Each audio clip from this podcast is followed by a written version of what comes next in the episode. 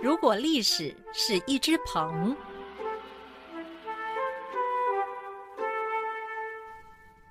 鹏之辈不知其几千里也，历史之谜不知其几千团也。大家好，我是陈启鹏，很高兴来到好好听 FM，跟各位聊聊历史，耐人寻味。上古有许多宝剑都是传闻而已，并没有实物流传下来，难免有人会质疑这些宝剑是否如传闻中的这么厉害。不过近年来出土了不少宝剑，证实传说中的宝剑并非虚构哦。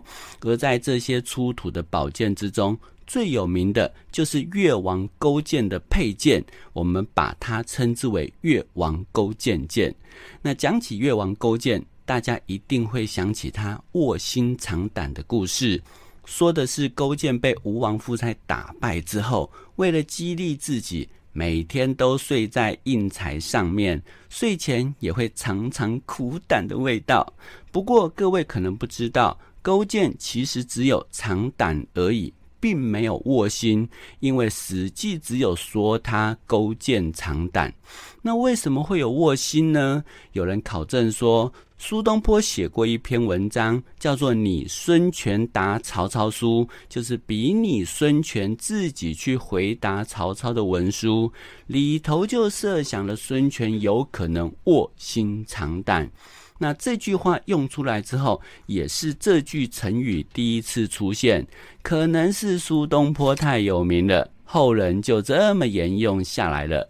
不过这不是重点，重点是勾践手中有把御用宝剑，在他死后也跟着陪葬。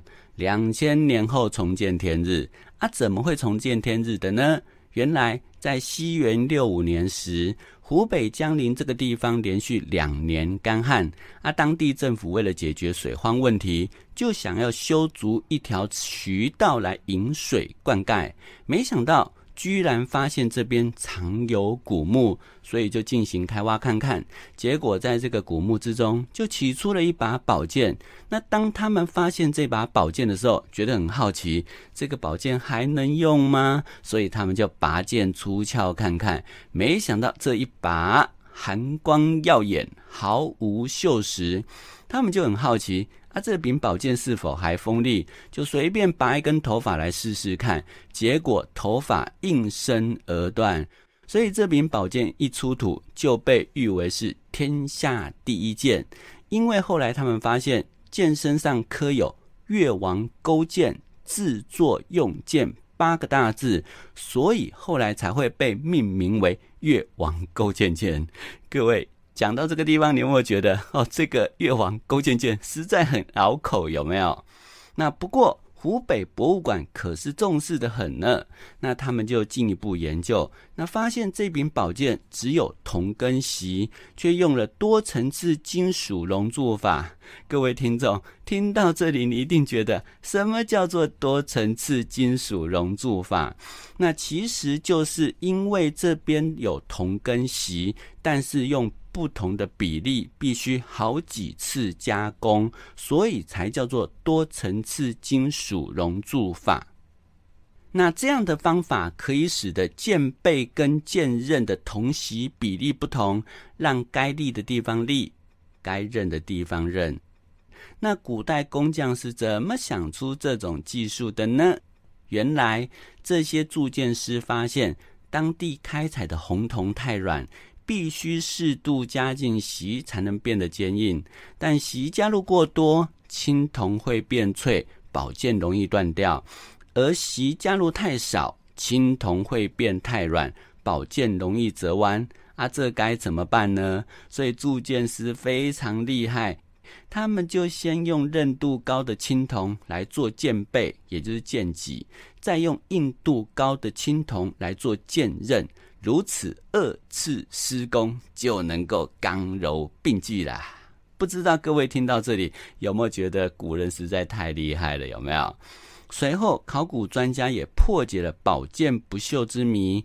原来剑身上镀了一层硫化物，这些硫化物原本就是为了帮助不同金属在剑身上交合，没想到意外让宝剑具有耐腐抗蚀的能力。只不过。在科技不发达的情况下，这种硫化物是如何镀上去的呢？目前也是个谜。此外，考古专家还进一步发现，在剑柄的正下方有刻了十一个同心圆。他们发现这十一个同心圆的间隔都是零点零二公分，哎，好小哦，两 mini 而已，哎，以最新科技都无法做到如此精密。那古代工匠怎么用这种简陋设备做到的？这也让专家觉得不可思议。那这柄宝剑如此锋利，也有人在揣测，那会有可能是古代哪一把传说中的宝剑啊？而我们知道说，铸剑大师欧冶子应越王邀请来去做出三长两短宝剑。那这个越王不是勾践哦，这个越王是勾践的老爸，叫做允常。所以这五柄宝剑其实是应越王老爸之邀请所做。做出来之后，依宝剑优劣，分别叫做湛如、纯君、圣爷、鱼长跟巨阙。其中鱼长跟圣爷是短剑，所以这把越王勾践剑只有可能是战如、纯君、巨阙的其中一把。那因此，我们就来分析一下啊，到底有可能哪一把？哈，那首先来看到最后一把巨阙剑，这一柄剑既然排名第五。当然不及其他四把，不过这柄宝剑据说也非常锋利。根据史书记载，巨阙剑完成之后，勾践拿在手上把玩，此时突然看到宫中有一辆马车失控，横冲直撞，他赶紧拿着剑指向暴走中的马车，想要下令士兵：“你们给我去制止！”哪知道就在这一指当中，手中的剑气居然把马车砍为两半。勾践不可置信，真的有这么厉害吗？光凭剑气就可以把马车砍成两半，所以他就拿这柄剑拿去刺范郭，范郭也应声而破。所以后来他觉得太厉害了，就把这柄宝剑命名为巨阙，因为阙就是残缺的意思，会让所有被他刺过的东西都变得残破。那我们要问。越王勾践剑有没有可能是这柄巨阙剑呢？应该不是吧？因为勾践曾经拿这把宝剑给一个相剑大师薛竹看一看，薛竹一看就说：“这柄宝剑质地粗糙，不算真正的好剑。”所以由此看来，勾践不可能舍真正的宝剑不挂，而佩戴这柄质地粗糙的巨阙剑，对不对？不过史书也没有提到有谁佩戴过，所以估计是被薛族给了富平之后，就被勾践给封存啦。既然不是巨阙剑，那我们就来看看第一把战如剑是不是好了。据说战如剑现世的时候，日月争辉，鬼哭神嚎，是有没有这么神，我们是不知道啦。不过勾践后来把战如剑进贡给吴王阖闾，据说阖闾无道。杀活人为子女陪葬，这柄宝剑可能因为他失德，就这么样飞天遁地，另寻民主去啦。那不知道为什么后来在楚王那边出现，然后就不知下落了。所以从这一段叙述看来，因为落入楚王手中就不知去向，可以肯定越王勾践剑也不会是战如剑。那既然如此，这一柄越王勾践剑只有可能是最后一把纯军剑，对不对？那我们来看一看纯军剑上的故事。在越王请薛竹相的剑中，最后拿出的一把绝世好剑就是纯军剑。据说薛竹一看到就脸色大变，马上就认出这柄宝剑就是纯军剑。那勾践看得得意洋洋，说。有人想要用一千匹骏马、三处富乡、两座大城来跟我交换这把纯军剑，你认为该不该换呢？啊，你知道薛祖会怎么回答？当然是大喊不能换。他说：“因为这柄宝剑是天人合一的不二之作，如此稀世宝剑，哪是骏马、富乡、大臣能换得到的？再多也没有用。”后来史书没有提到纯君剑的下落，但如果勾践把他视若珍宝，应该会让他陪自己下葬，对不对？所以大家都认为越王勾践剑就是传说中的纯君剑。不过，这五柄宝剑都是越王允常请欧冶子所作。那东汉有一本书叫做《拾遗记》，里面是提到越王勾践自己也有另外做八柄宝剑，也同样是切金断玉、削铁如泥。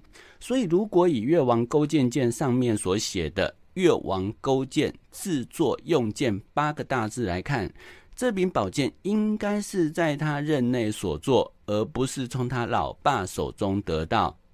所以，越王勾践剑会不会是越王八剑中的一把呢？目前也不得而知。所以讲到这边，各位有没有觉得扼腕？越王勾践剑的身份依旧沉迷啊！